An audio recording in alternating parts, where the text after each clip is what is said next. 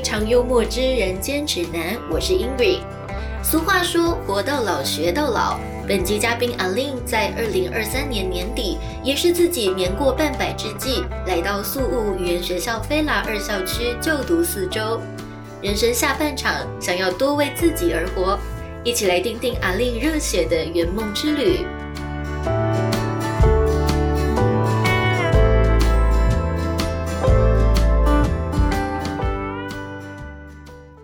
大家好，欢迎收听这期节目，我是 Ingrid。我们今天呢邀请到的一位嘉宾呢，我又要再说很特别这个词了，确实很特别。呃，我们今天的嘉宾叫做阿令，然后呢，他就读的学校是菲拉二校区。诶，我们菲拉的这个学生的反馈也很多。不过今天的这个受访者呢，经历的比较特殊，因为呢，他是选择的是英法族课程，呃，首领族群的课程。那我们先请阿令跟大家打声招呼。哎，大家好，我是阿令。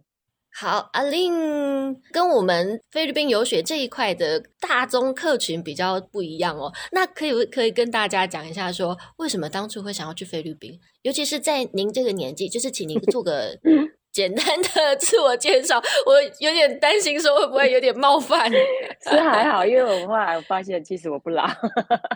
啊，真的吗？啊，所以你在当地有遇到比更？年纪更大的，嗯，没错，对我就觉得我到那边，我反而我觉得我是中年人，我不是老年人，真的。好，那请阿丽先跟大家做个简单的自我介绍。我今年刚好啊，我应该想去年刚好满五十岁，然后我那时候就想说，我已经小孩都那么大了，我想要圆我自己小时候的梦想。我小时候就想要去游学，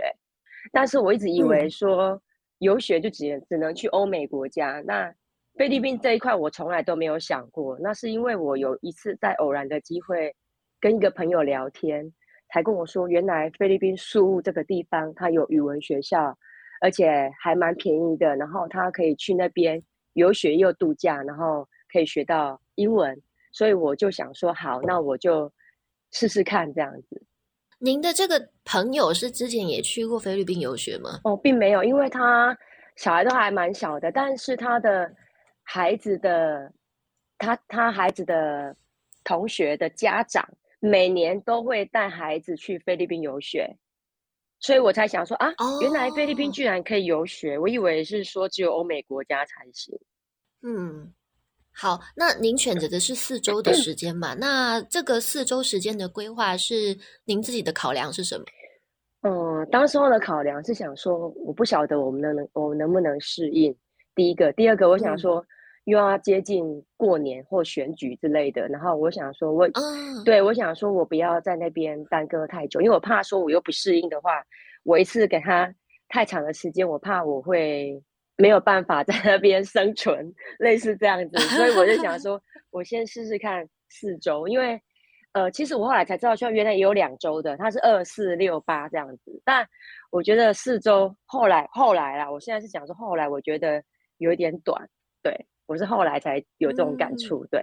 嗯，那为什么会选择菲拉这间学校呢？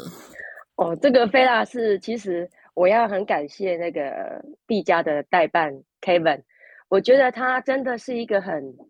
很细心、很贴心、很认真又很负责的一个代办。因为什么？因为我当时当时候是因为我女儿帮我找代办的时候，其实我应该讲说，我有丢很多讯息给很多代办，但是 Kevin 是第一个回复我的，而且他非常非常的积极。嗯，那我跟他讲我的诉求以后，就是说我想要学语文这件事情，然后因为我的年纪的问题，然后加上。我其实我只是很纯粹，我没有想要考那个 license，我也没有想要做升学，或者是想要做一些换跑道，就是换工作的一些诉求需求。所以 Kevin 他就帮我介绍了这个菲拉这个学校。那当时他帮我分，他先丢了几个学校给我考量，因为我自己又想要是单人房，然后我又希望是有校园的氛围。嗯。然后 Kevin 他就是从里面帮我筛选了两三间这样。然后他又他又分析了一些那个每个学校的一些特色给我，然后他觉得说我蛮适合飞啦，那再加上飞啦，他这个时间点刚好是我想要去的时间，嗯，所以才促成了去飞啦这个学校的旅程这样子。嗯，那那他的给你的两三间里面有哪其他两间是哪几间？你还记得吗？哦，好像是另外一间，好像是哎，Breeze 哎，C Breeze C G 哎，I Breeze 对对对对对对对，就是一 间。因为这一间我当我当时我是比较属意这一间，但是因为这因为这间是看起来它比较现代化，然后它看起来比较新，对，然后呃，基本上我这个人又有一点小古摸这样子，就是我想要对单人房，然后又要看起来新新的，我不要旧旧的这样子。因为像我们这个年纪的，讲难听一点，我们也不是不是说要对于就是。讲不好听就是不缺钱，就是是就想说对，就想说要对自己好一点，然后想要住好一点，吃好一点这样子。然后我当时是选择这一间，但是这一间因为当时候他没有他的单人房要到三月份才有，所以后来我就选了这一间。那这一间那个菲拉，对，这些菲拉 Two 的话，Kevin 也是非常极力的推荐。他说他的校园氛围很好，然后他的呃。就是他的那个他的那个老师啊，设备啊，什么都也不也没有很差，嗯，对。然后所以后来我也考量到，因为他刚好又有单人房，然后我我就觉得说，哎，那我可以呃，又需又蛮符合我的需求的，所以我想说，好，那我就选择菲拉兔这样子。好，那你出发前呢，对菲律宾有什么想象吗？还有你有给定自己定什么学习的目标吗？有什么想象？我就觉得菲律宾感觉是很没有，就是治安感觉不好的，就是感觉比较落后的一个国家。然后就是感觉好像就是卫生条件也不好，然后就感觉好像治安也不好，然后就让我觉得有点害怕这样子。然后又加上说我我的我的语文能力可能。我觉得也不是很好，然后我又怕说我在那边没办法生存下去，因为我觉得我可能是去那边是年纪很大的，然后都是年轻人，然后我没有办法融入他们的社交圈，然后也没有人可以教我语文之类的，然后就是我可能 就因为我又自己一个人独间，就是单人房，然后我又选都选择一对一的课程，然后我就想说，那我是不是就真的就是只能一个人这样子，有点像是。solo travel travel 的感觉，你知道吗？然后我就想说，但是也没关系。我想说没关系，那我反正我就是想要去练英文的，我想要去跟外国人就是用语文沟通。然后一对一的话，老师他会针对你的程度，然后跟你聊天，然后针对你的程度，然后给你的课本，然后做一些呃调整这样子。所以我想说，好，那就这样子。那只是后来。Kevin 跟那个当地的那个中文的 manager，他有那个 AK 他们，他有推荐，就是跟我强烈的建议说，我不要都是一对一的课程，因为我自己已经单独一人一间了，然后又一对一，然后就会变成说真的是太孤单了。他会希望我至少选一一个团课，嘿，那那一堂团课的话，就会认识比较多人，然后会认识不同的国籍的。同学，嗯，这样的话会有交流，会感觉会不一样。那后来我也是考虑了以后，我觉得好，那我试试看哈，因为我怕我当时候可能大家都在聊天的时候我会听不懂，或者是大家都在聊天的时候我没有办法加入大家。结果后来我选了以后，我发现我之前的顾虑都太多了。我觉得，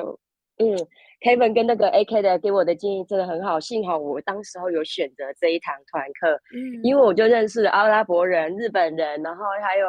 认识了韩国人，然后我们在课堂上也可以聊起来，就是简单的沟通或者简单的谈话，我们都可以聊得还蛮好的。我觉得，哎，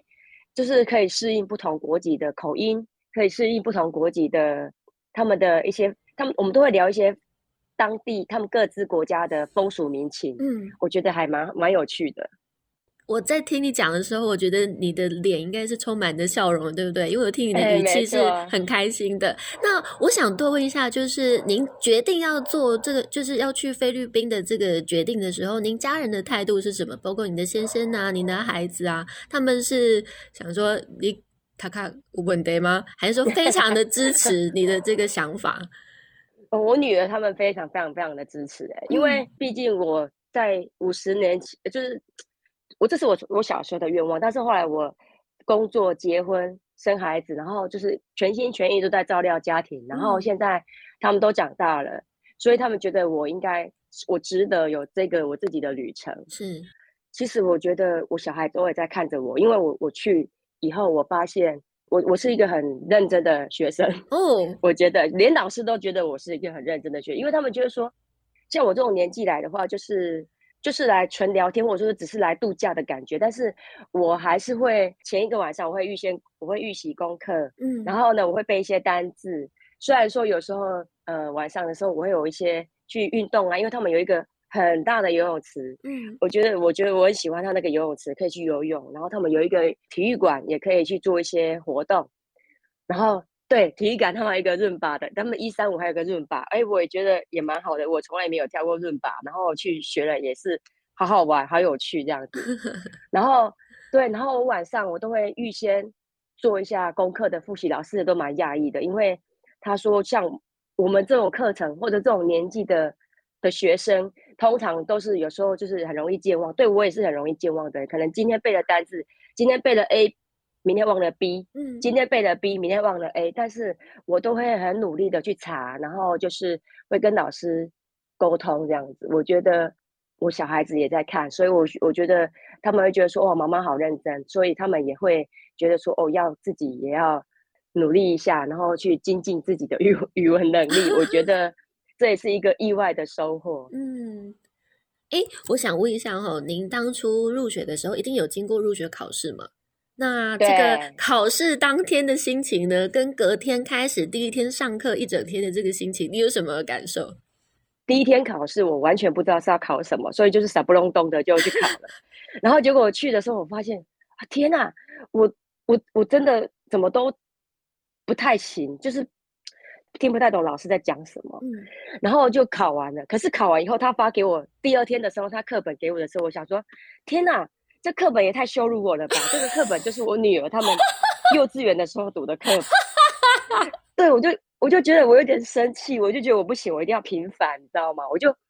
当时我第二天的时候，我就跟老师讲说：老师，这课本对我来讲太简单了，我没有办法接受。所以就老师说：好，那你告诉我，你觉得你要想要怎样的？你想要上怎样的内容这样子，然后结果后来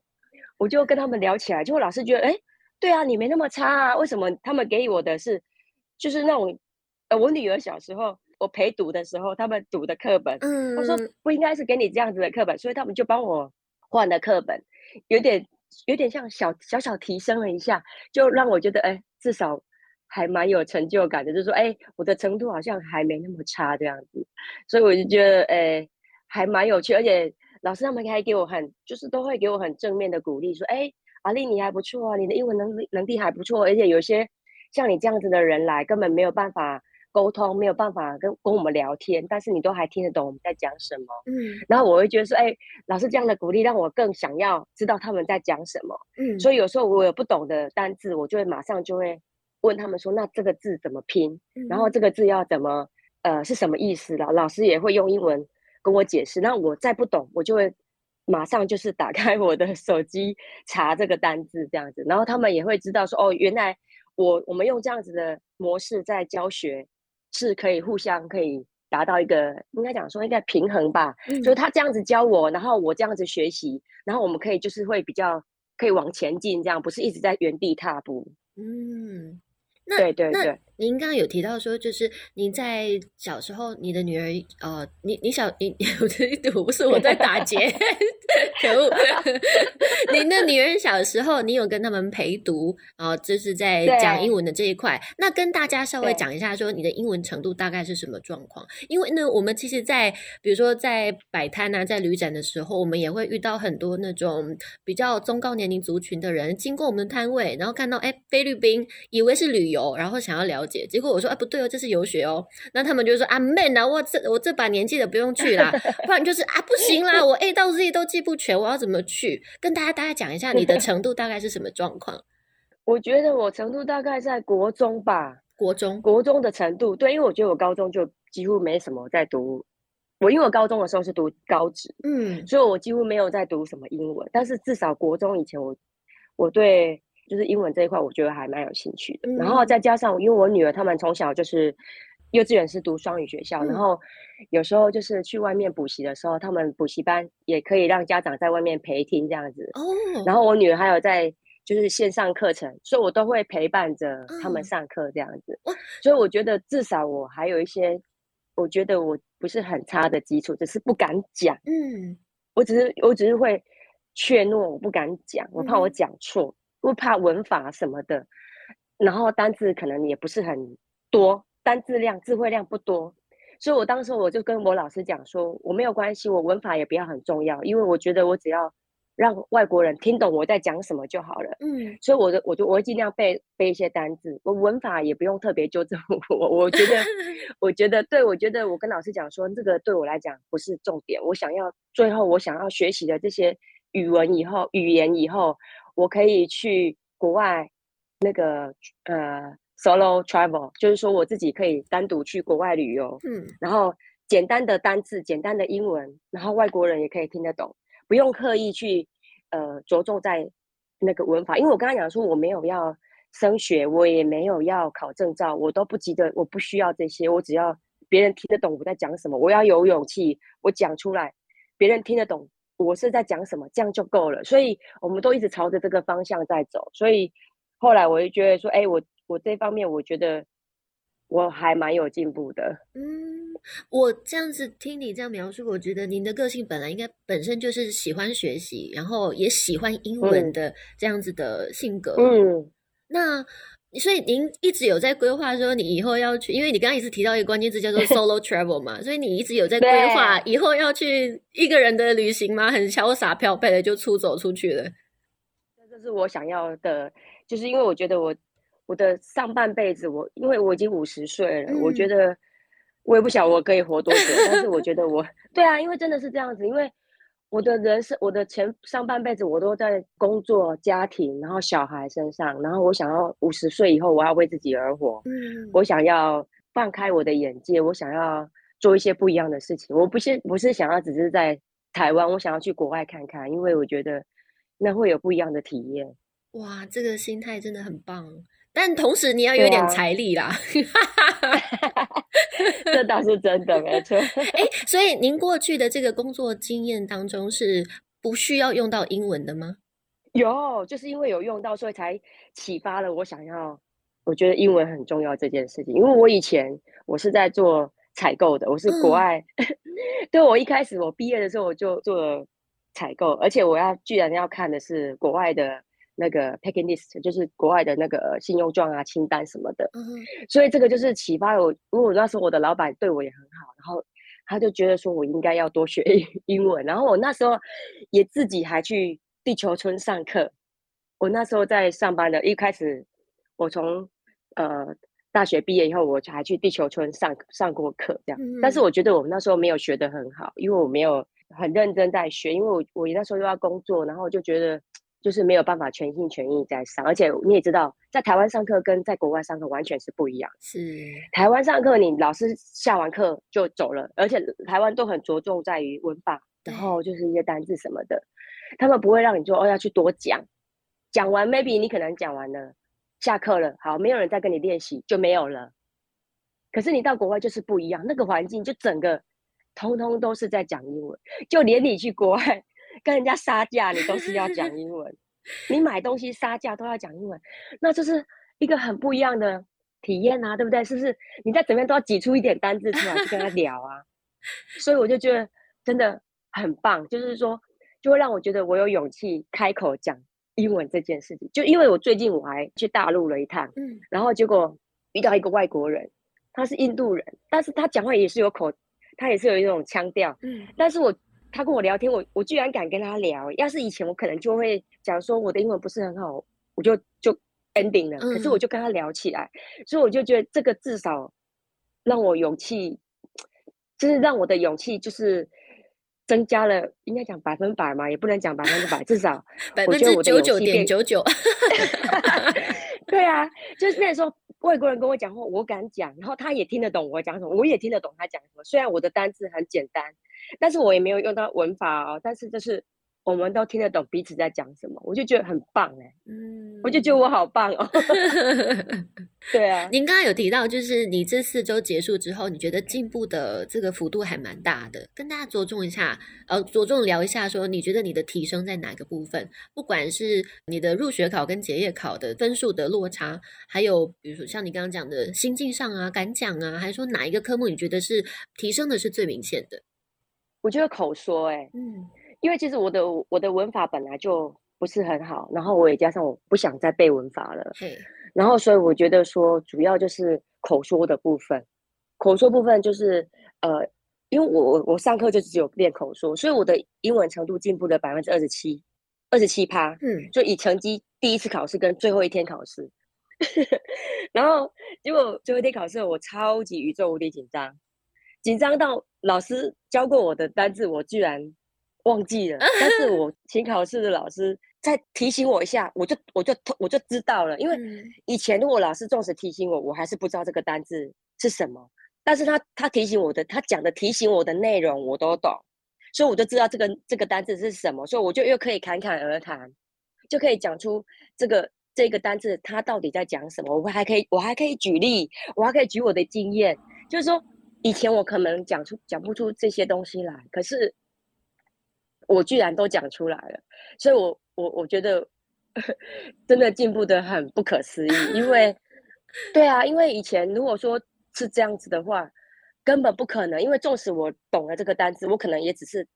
简单的几个字来描述它而已。就像第一次考试的时候，嗯，我知道这个图在讲什么，但是我没有办法说出他的故事来。嗯，您懂我的意思吗？对，我可能只会形容他说他在干嘛，但是我没有办法就把它。讲成一个故事这样子，这个是老师他们要的，嗯，所以我们的口说的，我们口说的课程其实就是这样子。因为我我还是要强调，我没有要上文法，所以我老师就是要知道我能不能把一个图片讲出一个内容出来，讲出一个乐乐等的故事这样子，那我就讲出来了。但是我就觉得说，哇，我真的是，虽然我觉得我还是表现的不是很好，因为我觉得我可以表现的更好。嗯，那老师就是。我的我的指导就是不是考试哦，不是那个监考官，而是我后来事后我跟我老师讲说，我这样子表现的我太对不起他们了，因为我觉得我可以表现的更好。但是老师也鼓励我说没有问题，因为其实考试难免会紧张，那我这样子已经很棒，而且他们还看我的那个进步的幅度，他们说这样子真的很厉害，对，嗯，然后因为他们还跟我举例说，因为。其实我还是要讲，我那时候去，我以为我年纪很大，可是其实你知道吗？我那时候到现场以后，我还遇到一个六十五岁的大姐，然后她的室友是一个七十七十五岁的大姐，然后我还遇到一个大哥是七十岁的大哥。嗯，我想说，天哪，他们年纪这么大都有勇气来，那五十岁算什么？我太，我真的觉得我五十岁太太年轻了，比比起来我是对我算年轻的了，你知道吗？而且老师还跟我讲说。哦，有一些有一些那个大哥大姐，他们的记性不是很好，就是有时候可能今天教了这一页，明天还在教这一页。嗯，我都还有在前进的人，所以他们说我还不算是老的，我还算是很年轻的。可是，然后他们甚至跟我举例说，有一些韩国的家庭，嗯，因为他们因为我贝拉兔是韩资嘛，是因为我去的时候刚好是韩国的寒假，嗯，所以很多家长就会带小朋友来，然后。很多家长他们的英文程度其实也都不好，嗯，但是一定要上四堂课。老师也跟我讲说，有些那个韩国的那个英文程度真的真的很不好，而且他们的那个口音啊，然后他们的那个非常非常的严重，说都卷舌音啊什么的都不会，都要从头教起。所以他们又鼓励我说，所以我这样子不算什么，我这样算很棒的。他们又又又因为这样子就举个例，然后来称赞我。我会更有信心了一点，你懂吗？嗯嗯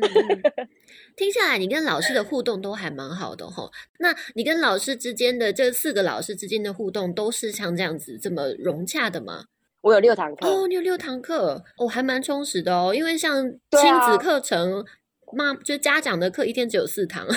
那你还多人家两堂哎，哇，真的是 respect respect。因为我没有小孩要照顾啊，我只要照顾好自己就好啦。然后六堂的话，其实是比这个菲拉的 PIC 课程再多一堂课啊，不不，再少一堂课，再少一堂课。对对对。那你觉得这样的时间规划还 OK 吗？因为他一堂课是五十分钟，下课时间是十分钟，就好像你在念高中一样。没有，我觉得都时间都觉得有时候跟老师讲着讲着，上着上着，下课了都不知道，真的就是这样子哎，都觉得我每天都很充实。嗯，我带了 iPad 去，我我还带了 iPad 去，嘿我还想说我可能会无聊，我可能还有我还有把它打开追剧的时候，嘿完全完全去了一个月，通通都没有打开过。哇，对，我就觉得真的太不可思议。我回来还很自豪的跟我小孩讲说：“你看，我去到那边完全都没有追剧，我都在读书。我还有一个问题想问哦，因为在原学校的老师都偏年轻，都大概是二十出头，就资深一点的顶多三十吧。那你在跟老师互动的这个过程中，你的感受是什么？会不会觉得哎他太年轻，然后就对他可能资历有些质疑，还是说哎你本身就是一个对老师很尊敬的这样子的一个人？一个对老师很尊敬的人。我去，我几乎因为我就准时到，准时到，他们都很讶异，说我为什么才刚打上课钟，我就已经出现在那现场了？嗯，哎因为我就看到有时候有些人都时间已经到，为什么还在外面晃？我就觉得很奇怪。然后他他们都觉得，哎，我怎么那么的乖？我是一个，我是一个好学生。然后再加上我也不，我不认为说年纪轻就不是好学，就不是好老师，因为我觉得他们这个是这个是语言的问题，而不是嗯上课内容的问题。嗯然后而且他们虽然是年纪轻，但是他们有一些，嗯，他们上课的那个可能他们可能刚毕业，或者是哦我不确定，因为我我的老师大概都介于二十四岁之间。嗯然后他们的年纪虽然是这样，但是他们的教学经验也都很有，然后他们对于那个英文的部分，他们我都觉得都可以充分的让我明白说我要怎么去学习，所以我觉得年纪不是问题耶，那你这四周当中有换过任何一个老师吗？完全没有。对，因为其实我觉得一直换老师不是一件好事，因为我觉得适应要适应一个老师很不容易耶。是，对，因为我觉得说，所以我会尽量就是跟老师达成一个平衡点，就是我想要学什么，然后嗯老师能够你能够给我什么，嗯，对我会跟他们讲这样子，然后所以就是我们在这边大家互相去调整这样子，所以我都觉得很 OK，而且到后来我还，我我我我觉得我跟老师都处的蛮好的，有一个我们毕业的时候都还会送老师礼物嘛，然后我还请一个老师去他们菲律宾有名的那个，就像我们台湾的那个肯德基啊 Jollibee，你知道吗？嘿。去外面吃东西，我们还聊得蛮好的。对，嗯，对我们很多学生，其实不管各国籍啦，到后面就呃跟老师有一定连接之后，最后面这个 farewell party 就是一个仪式感。对，对，对，对，因为他们的薪水都不高，对，所以其实我们都会，呃，虽然我们也没有办法给他们什么啦，但是有时候我们一点点小礼物啊，他们都会蛮开心的，就这样。嗯 OK，那你在就读这四周期间，跟你的同学啊，或者呃跟你的老师啊，或者跟你的同学啊，有什么难忘的回忆吗？比如说在课堂上有没有什么聊到什么很有趣的话题？我举个例子哦，有一次我跟我的写作老师，我跟我写作老师很嗯很妙，嗯，因为我很害怕写作，所以我都会拉着我的写作老师陪我聊天，就有时候一哦聊啊，就一一节课就过去了，所以导致我的写作老师很有罪恶感，他觉得他都没有教到我什么。然后呢，可是其实是嗯是我呃要求他这样做的嘛，所以我不会去我都一直我都一直跟他说没关系啊，我们就聊天呐、反正付钱的是我又不是你。然后有一次呢，我们就聊到了哦，他呃不知道什么聊到什么话题，他就说他的舌头是有魔力的，他用讲了一个菲律宾的词，然后用英文翻译就是说这个是天使的舌头，意思就是说他讲了什么。嘴里说出，对对对对对。然后呢，我们一有一次呢，就聊到停电的话题，结果呢，真的下一秒，我们那个校区就全部断电。夸张哎，然后呢，我们锻炼之后呢，大家就听到嗯整个走廊在欢呼，但学生都说啊，不用上课了，太好了，这样。然后我就跟他说，你你这个不是天使的舌头，这个在台湾叫做乌鸦嘴。没错。那你跟老师有什么好玩的互动或回忆？跟老师哦，嗯，因为我们有时候都会聊到彼此的，就是比如说像他，他会有的有些会聊他们的家庭嘛，然后有嗯时候就会聊他们的，因为可能他们可能就是比较拮据啊什么的。然后就比如说，我有一个老师，我有一次看他那手居然就是有伤口啊，什么就是有点烂掉这样子。我说你的手怎么了？然后他说洗衣服洗坏的。我说啊，他说他没有洗衣机耶。嗯。洗洗衣服洗到手会烂掉，他说可能就是洗衣粉啊不好啊什么之类的。嗯，所以我想说太不可思议了。然后我想说怎么可以这个样子？然后有时候我们就会聊到他们的薪水，嗯，他们薪水就很低，然后我们就会算，然后我们就会聊到我们台湾的薪水这样，所以他们就会想说他们好想要来台湾工作，就会聊到这些比较属于经济啊，然后就是家庭的部分这样子。对，然后有时候他们还说他们菲律宾是不能够。离婚的，然后说他们他们的老公如果没结婚，就只能叫 partner，嗯，他们就叫他 partner，然后但是他们是孩子的爹，嗯，然后但是他们是住在一起，但是没有结婚，因为他们结了婚，纵使这个人再烂再差都不能离婚，哦，对，所以我们就有时候有一些知道他们一些习俗啊，我们都觉得有点不可思议，对啊，然后像我还去马杀鸡，还遇到一个马杀鸡师傅，他跟我说，因为那时候刚好圣。呃圣诞节，他们不是应该要发红包吗？就是我们台湾的这个 bonus 的这个概念嘛。他说老板他给他一百块 i s o 什么？你知道一百块 s o 等于我们乘以零点六吧？我说太夸张了吧？对呀，哎，一百块 s o 连旧利币都吃不起哎。对，结果你知道那时候啊，马杀鸡是先从背后来，背后来再来正面对不对？对。然后刚好我在正面的时候，他刚好在跟我砍盘在这一 我就觉得我有点尴尬。你是脱光的状态吗？是啊。我就我那我要一方面我要安慰他，然后一方面我又是脱光的状态之下，我就觉得好，那没关系，我等下再多一点小费给你。但是我心里 OS 想说，那你可不可以按快一点？我就觉得，但是我又不能，我又不能打断他，因为他就是在沉浸在那个心情里面，然后我就是只能听着他诉说他的悲情以外，然后我又安慰他，然后心里我自己又要 OS，好，等一下我再给你小费，然后你按快一点，不要再讲了，因为我就赤裸裸的躺在他的面前，你懂吗？好笑啊，笑到眼泪都出来。然后你知道吗？我去那个当志工的孤儿院当志工的时候，嗯，我看到他们的小朋友，他们很乐观哎，他们都已经是被遗弃了，但是他们听到音乐，然后就可以跳起来这样子。然后有一对姐妹，姐妹花很漂亮，然后就就被父母遗弃了。嗯，没有，她遗弃的当下可能也不知道长大会那么漂亮。可是是没有错，但是她生了两两个，然后同时把她遗弃。那她的他们家到底是怎样的状况？我不我没有办法理解。嗯，所以刚好我有两个女儿，所以我回来就讲给我女儿听。我说：“你看你多幸福。”对啊，说你看那两个姐妹，两个是姐妹，然后同时被父母遗弃。那请问他父母到底是穷到养不起孩子，还是说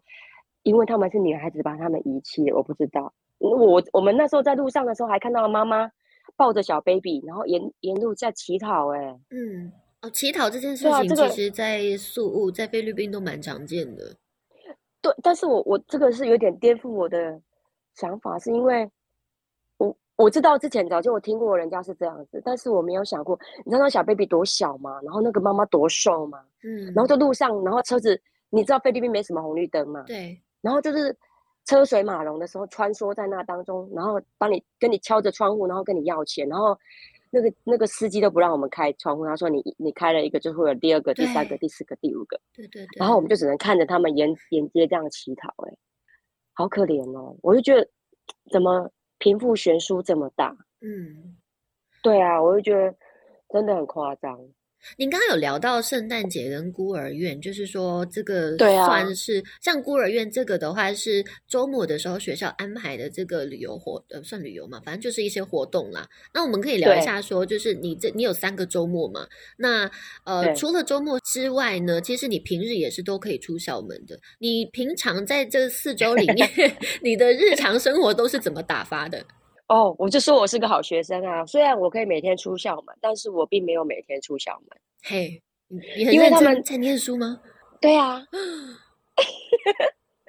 你没有办法想象哈，因为我就觉得我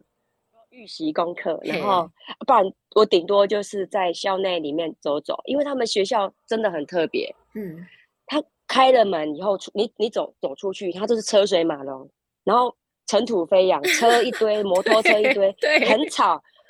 然后是一定要像我一定要戴着口罩，因为它尘土飞扬，然后非常非常的品质不佳，空气品质非常非常不佳。对，然后路上又是那种水洼啊，然后就是那个泥，那个根本不是柏油路，就是那嗯个沙沙尘土的地。所以你走在路上呢，你一一方面呢，你是要靠你的运气，运因为你的运气不好，你就踩到狗屎，什么？因为路上狗屎很多啊。所以我就我我几乎不太平日出去，因为我出去，因为我朋友几乎都是半斯半斯巴达的，嗯虽然他们礼拜三可以出去，但是我我的朋友应该讲说，我这同期的同学，嗯，他们台湾人这些，他们也都蛮认真，他们晚上都会去自习，所以相相对的，我自己也会觉得说，啊，那我也要读书。哼，虽然我没有去自习室啊，但是我会在自己的房间读书，嗯然后我就会我就会养成早睡 早起、身体好的概念，因为平常我我自己在家可能就追追剧啊，然后可能就会追到很晚，嘿，然后睡到很晚，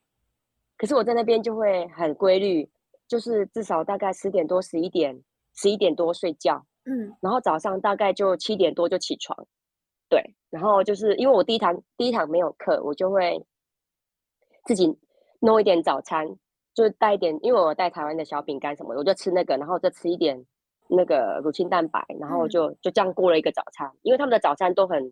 很 normal，就是很很一成不变。对，所以我就没有想打算去那边吃早餐，所以我就宁宁愿把时间留给我自己，然后就是准备一下，然后就是第二堂跟第三堂课上课，然后第四堂我又没课这样子。嗯对，那我就是我的课都集中在下午，我就觉得这样挺好的啊。下下完课有时候去游泳，有时候去运动，然后如果没有的话，就是去那个读书这样。那有时候运动完，我我也回来也会读书，就是会温习功课这样子。所以你没有办法想象吧，五十岁的人。你刚刚说充你的生活很充实，我还没有一个很嗯明、明确的画面。你这样一讲就哇，好有画面哦。对呀、就是这样子啊，就就是有时候就是你看，比如说你去洗个衣服的时候，然后走在路上，因为它门关起来，里面就是非常非常的安静，嗯而且是非常非常的安全。它在菲拉兔里面，它的校园你就是可以在那边任意走动，这是很非常安全的一个一个校园这样子。嗯然后抬头就可以看到星星，它天气又很好，你也知道吗？因为我们那个我这个十二月去，刚好它不会很特别热，对，然后穿着短袖走在路上，然后又很安全，然后你就看抬头看着星星，对，就很舒服，就很惬意这样子。嗯那你也不用想说要顾孩子，孩子怎么了，然后然后我要做什么家事，要打扫什么都不用，就把自己顾好就好。我就觉得啊、好赞哦。那周末呢？周末的时间，你有除了有一个周末是去这个孤儿院，那另外两个周末你是怎么安排的？